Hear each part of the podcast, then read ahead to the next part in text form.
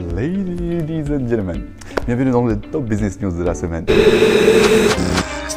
The Week with. On commence par Instagram, ok? Ce réseau social, il a essayé de booster toutes les publications qui redirigent vers WhatsApp. La deuxième information d'Instagram, c'est que les Reels, ils vont être visibles aujourd'hui automatiquement sur Facebook. Et on enchaîne avec Twitter aujourd'hui euh, qui accepte aujourd'hui de donner des pourboires en crypto-monnaie et principalement en Bitcoin.